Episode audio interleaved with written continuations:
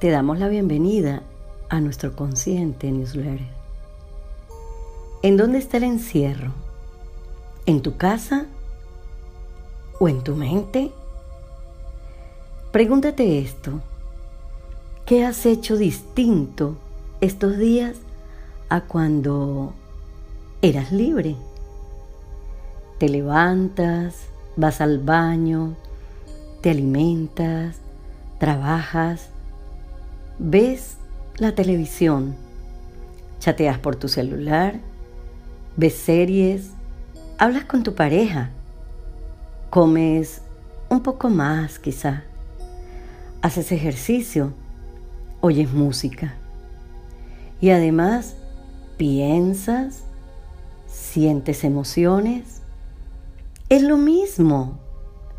¿Dónde está el encierro? ¿En tu casa? ¿O en tu mente?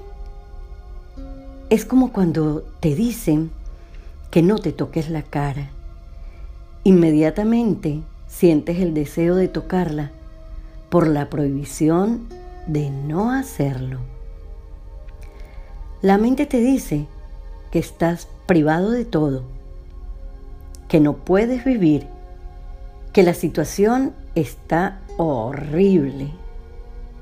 Cuando tenías que salir a trabajar, la mente te decía que estabas preso en el trabajo, porque no tenías tiempo para estar con tu familia.